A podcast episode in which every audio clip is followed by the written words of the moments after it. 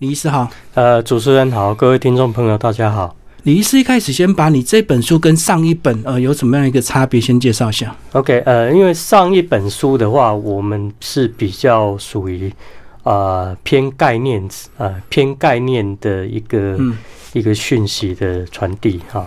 那那因为就是说比较宽，那相对的就没有办法比较深入。那这一本书的话是比较针对。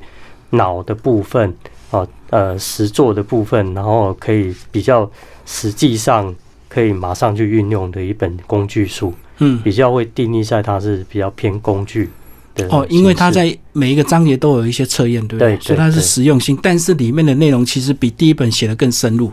如果你对大脑的结构或者是一些相关有兴趣的话，其实呃，你可以好好来看这本书，因为它里面有剖析了原来大脑有这么多的层次。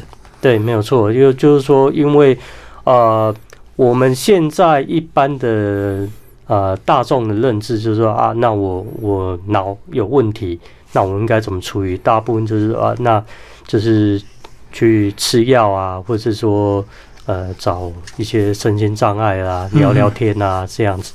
那其实呃，对于这一类的讯息，在我们的社会其实是。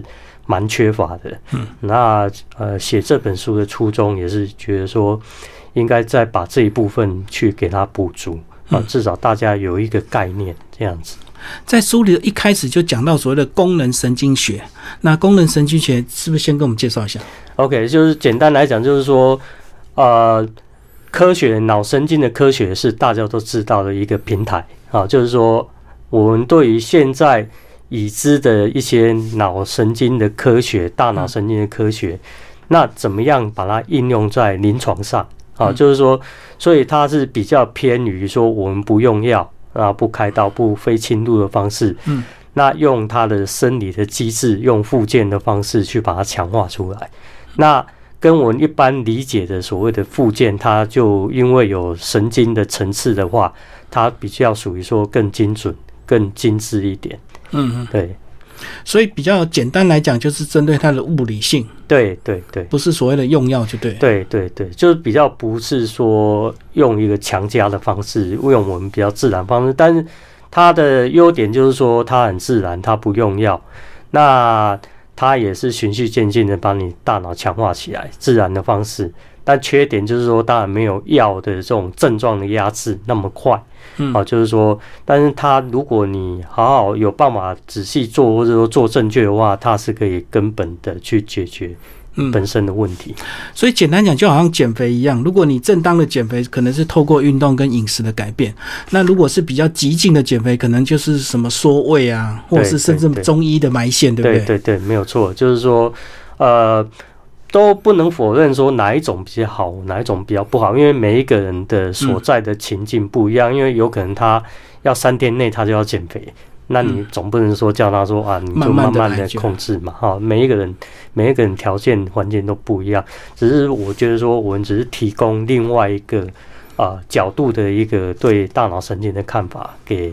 一般社会大众，嗯，就是让你多一种选择。对对，嗯嗯。好，那接下来又有讲到所谓的健脑的黄金四要素啊，你有讲四个这个关于大脑健康非常重要的这个呃关键，跟我们介绍一下。呃，就是说呃，第一点就是我们要针对，因为细胞最主要的就是呃，你有没有办法健康？那以现在看法是说，你的立腺体嗯有没有办法提供能量？能量强化力有没有？所以要强化力腺体。那强化力腺体，呃，其实最根本的方式就是要在第一本书有提到，说你要多接近大自然。第一个接地，然后晒太阳，然后进冰水，好，然后或者是洗冷水澡，好，那就是呃，以这种接触大自然的方式，尽量跟大自然做一个对话。那第二个就是就是说，我们要排除纹身。对于我们大脑影响一些比较一些可呃那个侵害的因子，比如说啊，这那个蓝光啊、电磁波啊，或者说一些在书上有提到一些我们忽略的一些呃比较化学的物质啊，或者说比如说我们装潢的甲苯啊这些，或是说呃糖类啊，哦不，呃，像这种所谓的加工食品，呃，对，加工食品啊，色素啊这些东西，啊，那它其实我们都觉得说，哎，其实应该不要紧吧？那其实对大脑长期下来，它就是一种很深的伤害。好，那再来，我们再提到说，那我们怎么样去呃所谓的呃补充它，补充哪一种营养？嗯，好，那比如说最主要是。像鱼油啊、omega three 啊这种这些大脑细胞，它在生长是很有效的。那再再提到呃这一本书比较呃多的重点是在讲到说，我们怎么样去活化特定的大脑，特透过这种功能神经学，我们找出弱化的地方，那怎么样去活化它？透过一些呃行为就对，对，或者是一些特定的方式，比如说左右脑的不平衡的时候。那我左脑如果比较差的时候，我可以用什么方式？那右脑比较差的时候，我可以用另外哪一种方式来做个别的刺激？所以这四个方法看起来都很简单，可是有时候很难四个都做到，对不对？对对。因为比如说电直播或蓝光，这个好像是我们一般的上班族每天用电脑就一定要用。那你回到家，或者是呃，现在天空也到处都是这个呃电磁波啊。对对。所以就是说，其实啊。我们可以就是以这种方式来理解，是说你至少你要知道有哪一些东西是是有害的，嗯，那再来下一步说，那我怎么样去呃尽量的去避免它，好，这就变成是一个说是一个你至少你先知道以后，那我们才有办法去采取下一步的行动。那至于你要做做到说呃多 extreme 或者多多呃多严谨的。多严谨的态度去面对它，这个就等于说你个人的执行能力的问题了。就是看你的决心。对对，就好像我们说这个多喝水对身体呃有好处，那你多喝到什么程度，然后少喝这个一般的糖分的饮料，少喝多少，这个就是看个人就对。对对，那人总是有惰性。对，那只是说。啊，我们知道一个目标，那在那里，那我们怎么样循序渐进的慢慢去达成它？嗯，然后这个章节慢慢走，其实越讲越细，包括也讲到这个大脑发展的进化。原来我们大脑，呃，在远古时期有个原始脑，慢慢旧大脑，一直到现在的新大脑。对，没有错，就是说大脑哈，其实是我们人，其实我们应该讲说，如果以脑的的这种整个结构来看哦，脑。我们的人的发展是从先从爬虫类开始，对，所以最原始的脑就叫爬虫脑，哦，也叫做爬虫脑。那它的作用就是维持我们生命的功能。嗯，那再来就是呃反应，对外界直接的反应。嗯，好，没有太多的其他因素。那怎么样直接反应？就是说，哎，我饿了。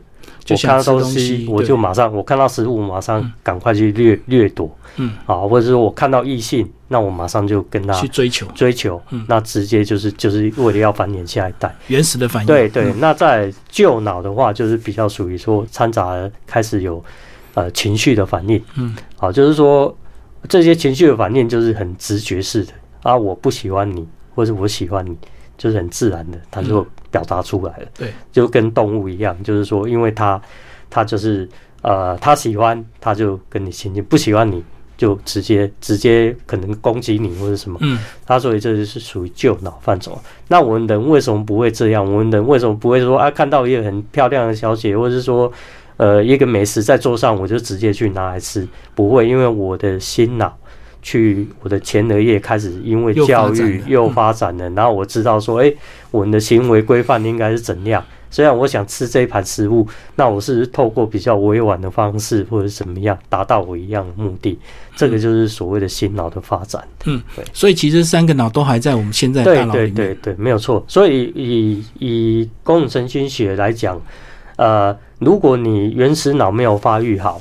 哦，你的根基没有好的话，那再来往往上发展的时候，就会开始会出现一些问题。所以常常我们讲说，哎，过动的小孩，或者是一些，甚至说，其实你大人其实你还是有过动，只是说你只是把这些因为心脑发展很多东西都掩盖掉，被教育压制。对对对，所以我们又要回到所谓的原始脑，我们去看一些原始反射到底正不正常。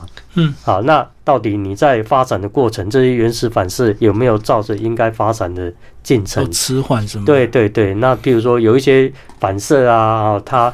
呃，我们讲书上提到弓箭反射啦，或是说呃，一个对对对对，像这些反射，就是说我们在小朋友的时候，小 baby 的时候，他应该要有，但是到了譬如说六个月以后，他应该要消失。嗯，那消失是因为你的你的旧脑或是新脑开始发育了，把这些原始反射压制掉。嗯，那如果你没有这个过程的时候，那就代表说你的这个发育是没有正常，所以我们又要回到你的原始脑开始再重新训练，然后慢慢慢慢再发展起来。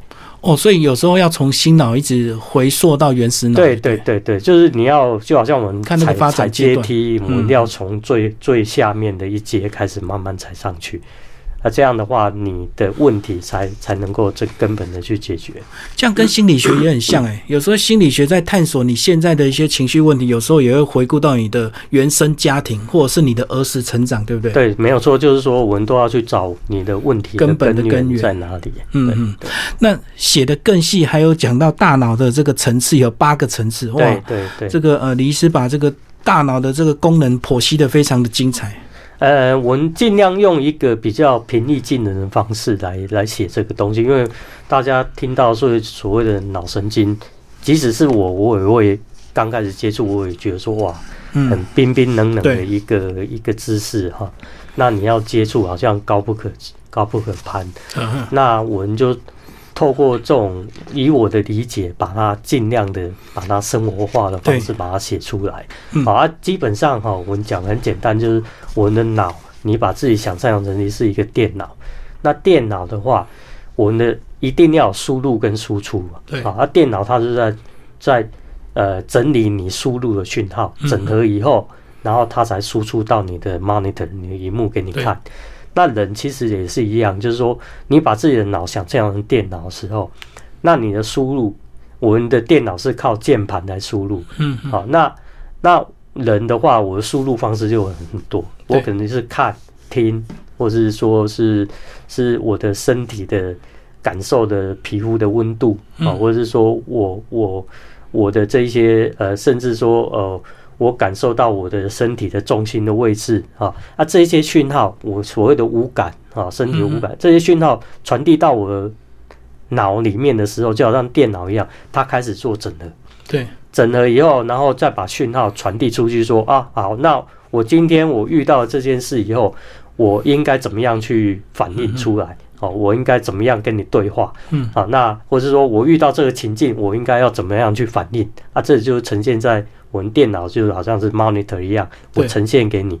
但是今天问题就是说，今天有可能任何一个环节出错的时候，或者说它的讯号比较不好的时候，譬如说我这个键盘，我我按 A 的时候，但是你的讯号你的可能是有短路，那你跑出来是 C 啊，你的是 C 的讯号跑到你的你的电脑里面，那所以你的你的反应就变你的 monitor 是一个 C 嘛。那一样人脑的话，就是说，哎，我看到的东西。今天有可能说，哎，我我我，因为我视觉，我可能左半侧啊，右半或右半侧，我看我看的比较不清楚的时候，那我感知这个世界跟你感知的世界是完全不一样。对，啊，所以然后再加上说我过去的经验啊，那就变成说，那我呈现出来的反应就会不一样。举例来讲，就是说，哎，如果我跟你好好讲话的时候。那一般正常人的认知说，哎，我是很和善的。对。那你的反应应该要很和善的面对我。但是今天，譬如说我们讲说，现在比较流行一个字词，叫做呃感觉失调的这个问题，就是说，哎，你我跟你讲话啊，但但是你的认知，你大脑接到讯号说，哇，你就是很凶。然后根据我过去的被害妄想对过去的经验，再加上过去的经验整了以后，那我对你的反应就是有敌意的。那那表象出来的话，对我来讲，我是觉得说，哎，这是我应该有的反应。没错，没错。但对旁人来讲，就觉得说，哎，你你是不是你是不是很奇怪？那这这个奇怪的问题到底是在哪里？啊，以传统来讲啊，你可能是中邪啦，或者什么啊？以神经学来讲，就是说啊，这可能是在任何一个环节你有出错的时候，那你表现出来的东西就。就变得不是符合我们的期待，正常人的期待，对对对对，所以可能就是大脑的某一个层次对出现问题，就对。对对，嗯，那以功能神经学来讲，就是说，哎，我们试着找出到底是在哪一个环节出错。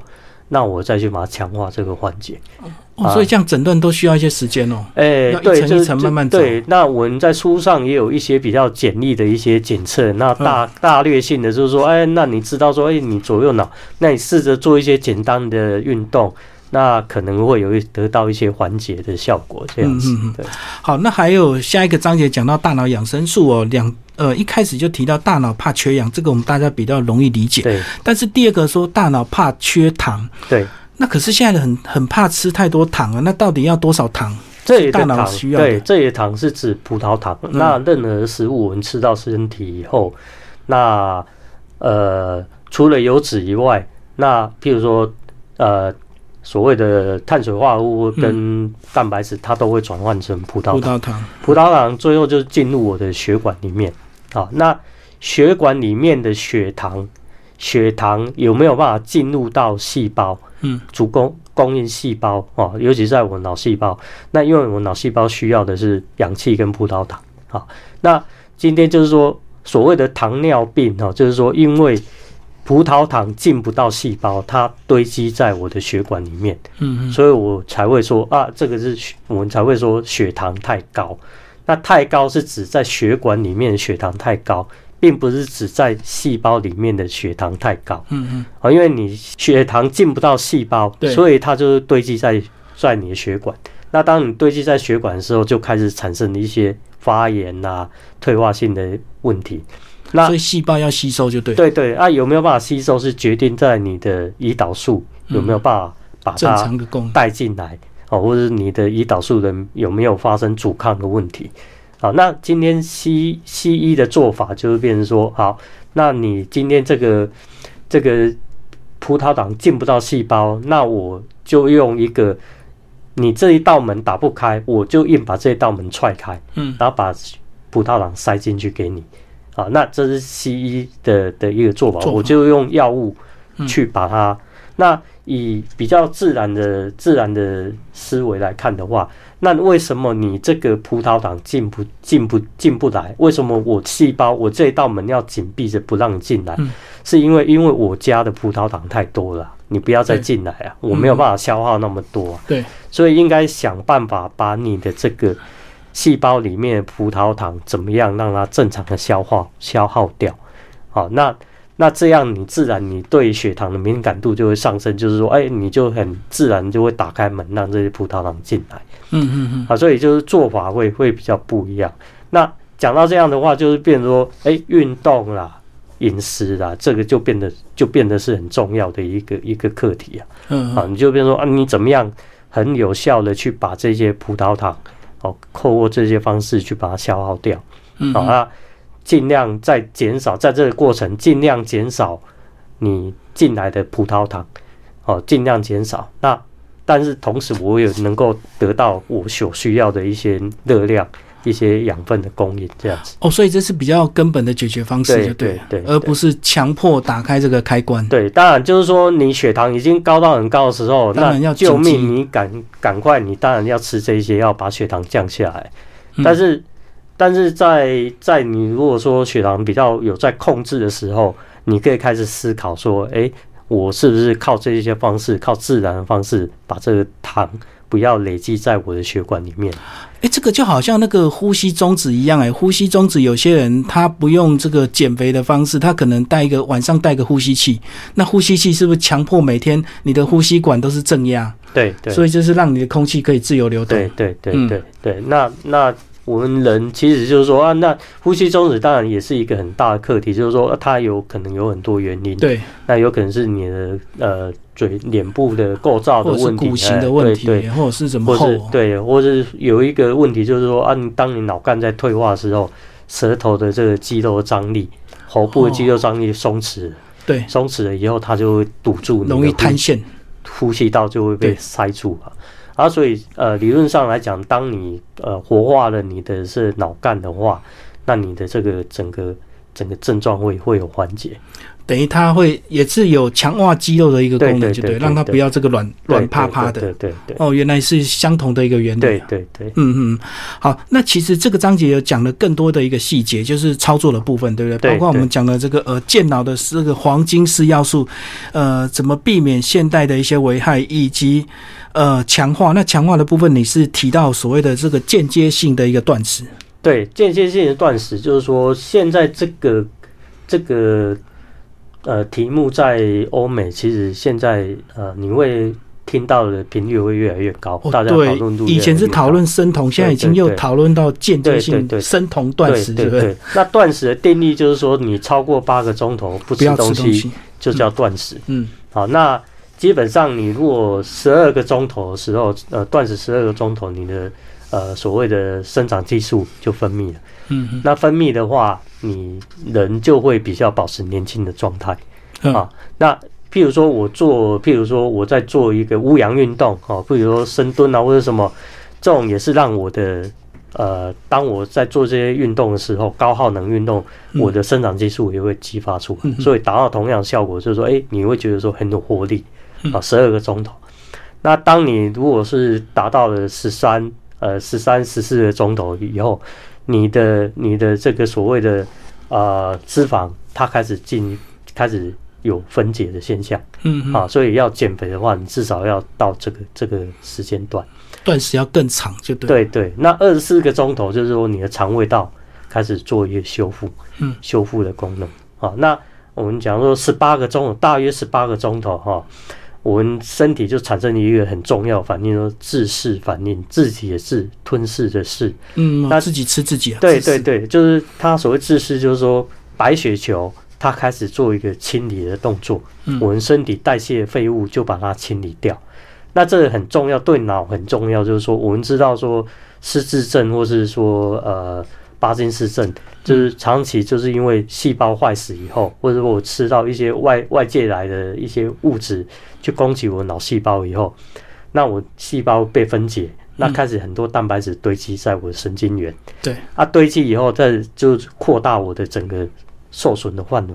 那所谓这个自噬的效果，它就开始做这些，把这些蛋白质把它清理掉。嗯，所以你会发现说，啊，当我呃，如果说断食断到说二十四个钟头，你的头头脑会觉得比较清晰，嗯嗯，会会有比较清晰的的的这种，不会觉得说整天昏昏沉沉。对，那当你断到如果七十二个小时的时候，你全身的这个干细胞就会被启动，它就会被诱诱发，那它整个就是说做一些修复啦，这些功能它就。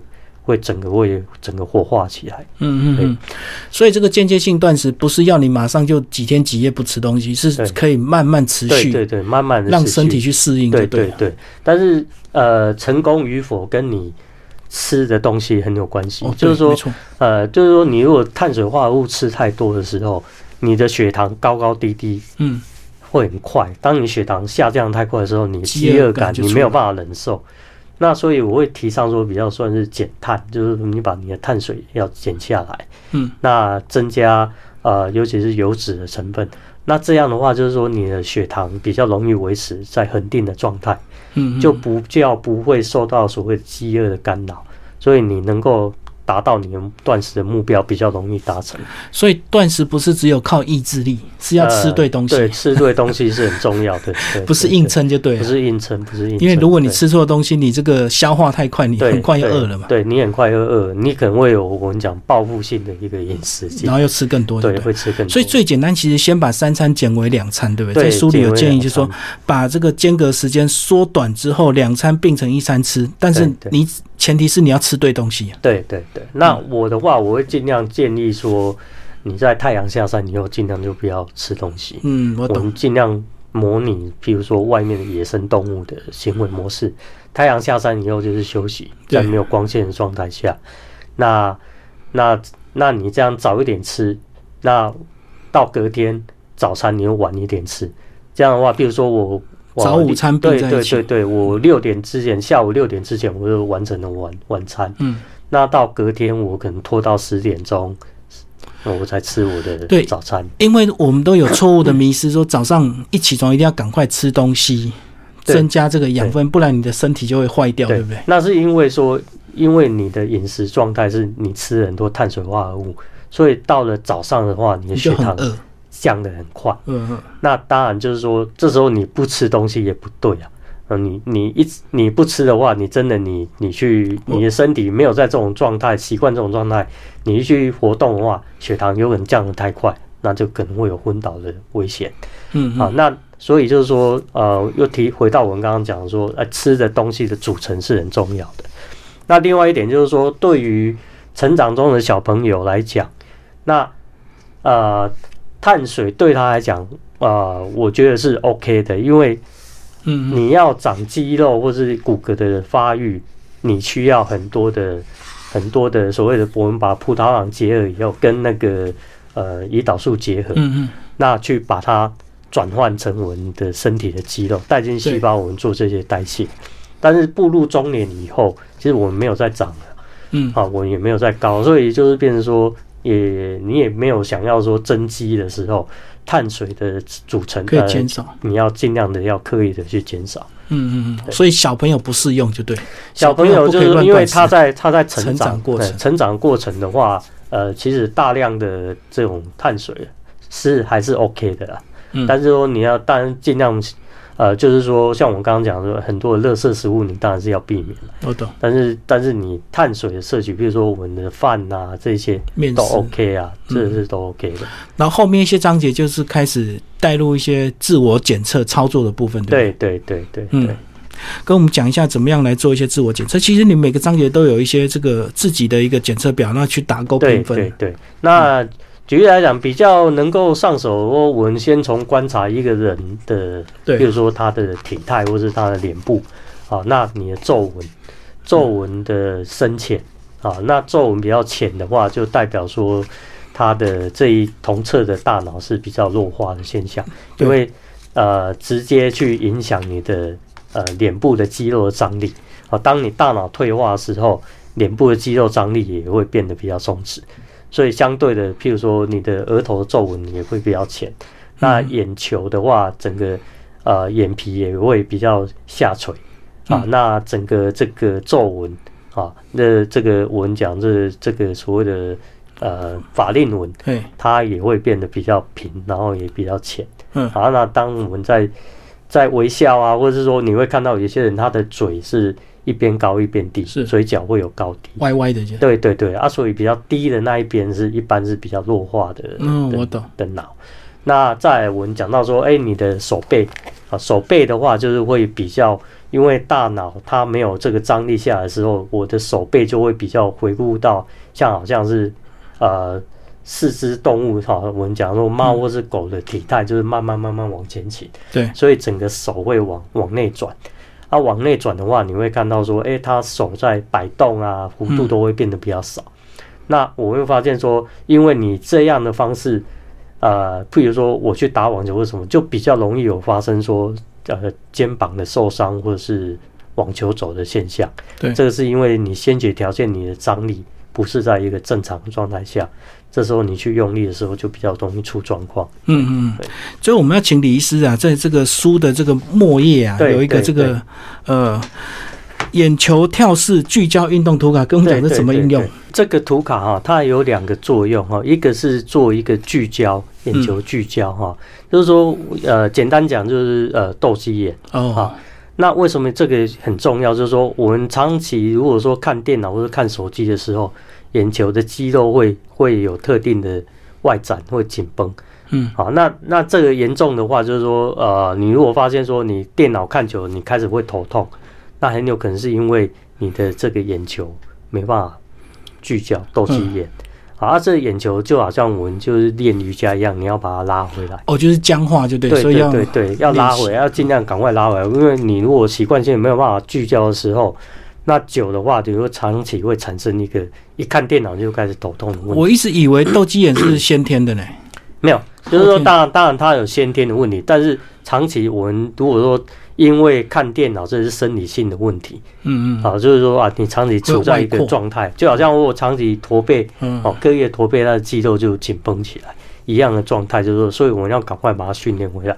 那原则上哈，你在两面都可以哈。那我们看到这里有一条线哈，这是从十公分啊。那原则上就是说，你这样看，你从最远的那一点看，你有没有办法看到那一点？啊，一点。好，你如果说看成说啊，它就是变成会变成两个影像，那就不对。好，那呃，什么叫及格？就是你要看到这第四点，这是十公分。慢慢看回来。对，看回来啊，看回来第四点，如果有办法聚焦，清楚，哎，这样算及格。那你甚至就是慢慢慢慢训练，说我我要看越近越好。好，看，比如说我我看到二，然后看到一的时候，或者说我有些人看到。二的时候，它就已经两个影像了。嗯嗯。啊啊，这时候其实你从外部看它的话，你会看到它眼睛没有办法斗鸡眼，它有一眼会飘掉。对。啊，这比方说它这个内展的肌肉不够力量。嗯嗯。所以这个就要训练，要训练，要长期这样练。嗯。啊，就是说电脑看一看，然后你就把这个东西随手拿起来，然后这样看。哦，我懂。那蓝色的部分也可以。啊，这个这个说。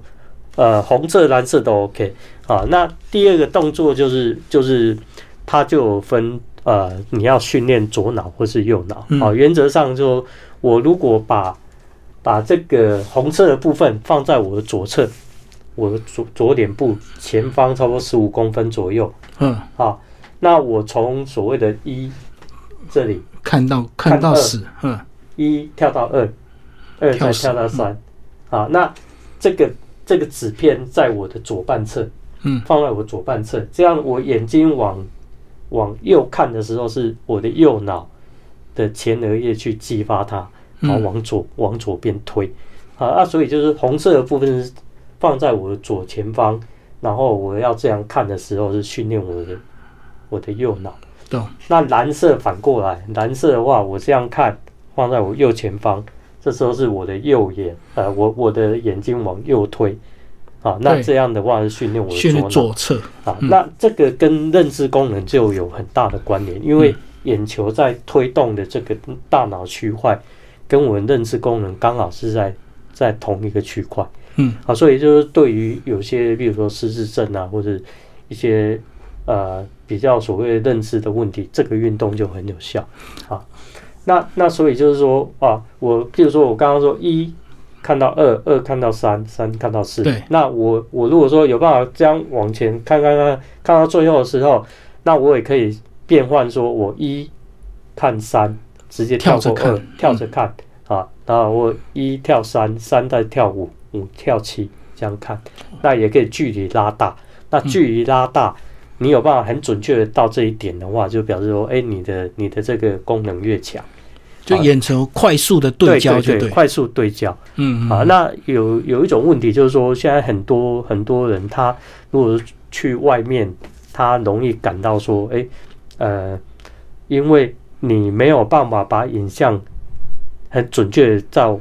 移到我的视网膜的时候，对焦的问题的时候，就变成说走路啊或者什么都会觉得好像在坐船一样，会晕眩，会晕眩的问题，因为死角。哎，现在这种人很多，就是说变成说，哎，他没有办法在外界啊接触外界的时候，他就觉得说，哇，就是挑战很大，嗯嗯，就没有办法出门啊。所以就是从这种眼球的运动，慢慢把这个视网膜把它正确的对焦。这个运动都很有效，所以从距离十五公分，那越近就越难，对不对？越近其实眼球移动的呃距离就越大。但是我们就是说大大致上就是距离在十五公分，慢慢练就对，慢慢练。那主要是横移的这个距离，对啊，那。那跟眼球的距离，我们大概保持在十五到二十这样的这样的距离这样看，一跳到十就得慢慢看，对对，嗯嗯，所以非常实用，是很实用。你觉得大概训练多久会看到成效？诶，其实每一个人因人而异，哈，就是说每一个人的的大脑的呃强化的程度进程其实都不太一样，嗯嗯，但是就是说。啊，一般你做了这个以后，呃，就很明显，就是说你都会觉得说，哎，你好像觉得，呃，你的脖子啊，或者是说你的这些都会觉得会比较轻松一点。小孩需要训练吗？小孩训练很重要，尤其现在小孩他看山西很多的时候，所以这个东西就变得很重要。因为我本身我本来是想办法把它弄成一个。